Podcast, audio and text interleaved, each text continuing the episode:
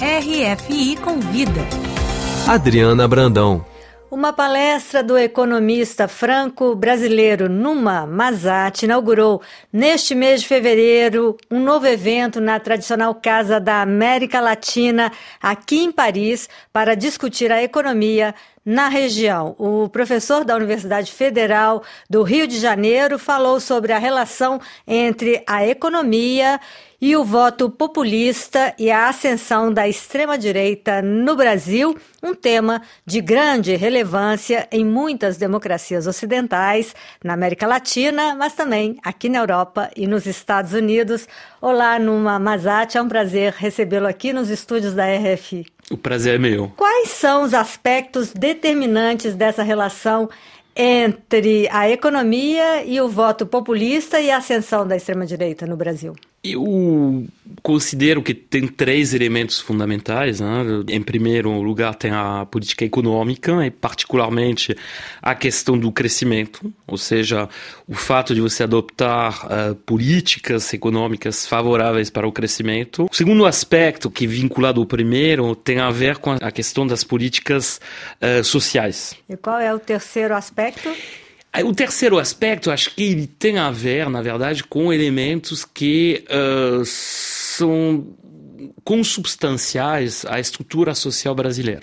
Tá? A gente sabe que, uh, por conta da herança histórica, que seja o uh, sistema escravocrata, própria condição colonial, a gente tem essa desigualdade muito forte né, na distribuição de renda que existe. Nessa apresentação na Casa da América Latina, Sim. você dá o resultado da reeleição do presidente Lula, que foi uhum. reeleito majoritariamente pelos pobres brasileiros, pela classe popular. Sim. E o ex-presidente Bolsonaro recebeu a grande maioria dos votos da classe média e da elite brasileira. Essa relação, ela é tão lógica assim, no caso brasileiro? Então, ela é lógica se a gente for considerar é as características simples, é. uh, brasileiras. Porque, na verdade, se a gente for pensar, no caso, por exemplo, da França ou de muitos países europeus, é o oposto que você observa. Isso, São, em exatamente. geral, as classes populares que vão uh, expressar uh, um maior voto, relativamente, a favor da extrema-direita. E, pelo contrário, a classe média que até, até hoje né, representa uma forma de uh, barreira né, à chegada ao poder da, da, da extrema-direita. Bom, nem sempre, né, na, no caso da, da, da, Itália, recentemente, já essa barreira não funcionou. O caso brasileiro, acho que essa situação no Brasil tem muito a ver com, na verdade, a uh, interação dos três elementos que eu citei. Ou seja, primeiramente, você tem essa construção social no Brasil que faz com que o que uh, o, os atributos da classe média são vinculados a esse privilégio em termos de padrão de consumo, em termos de acesso a trabalho barato.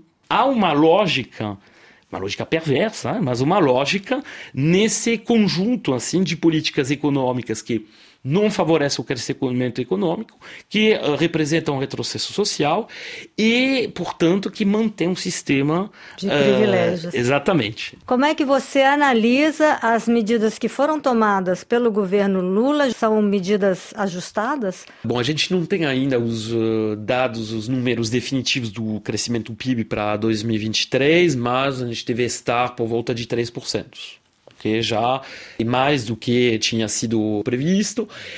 Eu acho que, como sempre no Brasil, tem um problema de espaço político, de liberdade política para você conseguir implementar as políticas progressistas. No caso, o Lula e seu governo bom, representam, na verdade, uma coalizão né, que tem interesses às vezes bastante divergentes, né? E acho que assim dentro do do, do que uh, dessa situação o desempenho não foi tão ruim. A situação acho que do ano passado é diferente do que vai ser esse ano. Acho que o ano passado foi relativamente bom. Né? A gente tem, de novo, toda uma discussão sobre política industrial. Conta da negociação, não teve problema de teto do gasto. Bom, o problema é esse ano.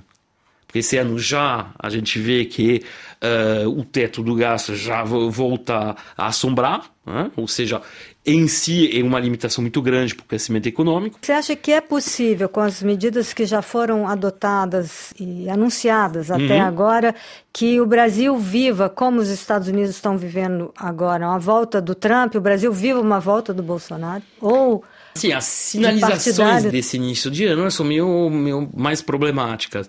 Mas vejo muito mais habilidade por parte, primeiro, do Lula. Né? Ele já identificou a necessidade de crescimento. Eu acho que, assim, se o governo manter e for aprofundar, o desejável seria aprofundar uma política de aumento das transferências sociais uma política de estímulo ao crescimento econômico, não há porquê haver uma volta do bolsonarismo. O bolsonarismo, na verdade, se alimentou justamente da falta de crescimento econômico, se alimentou de um mecanismo de mobilidade social que imperou. Na verdade, evitar a volta do, da extrema-direita é relativamente fácil pelo menos em termos. O problema é depois compatibilizar um programa de estímulo à demanda efetiva, ou seja, de gasto público, eh, de eh, transferências sociais, eh, de mobilidade social, e compatibilizar isso com a coalizão que você tem e que parte dela, pelo menos a parte mais centro-direita, não é tão favorável a isso. Mas na hora H, eu acho que haverá sim a capacidade é, de, pelo menos, manter um certo nível de crescimento econômico, um, certo dinamismo é, na política social. Esperamos. Muito obrigada, Numa Mazati, economista. Obrigado você.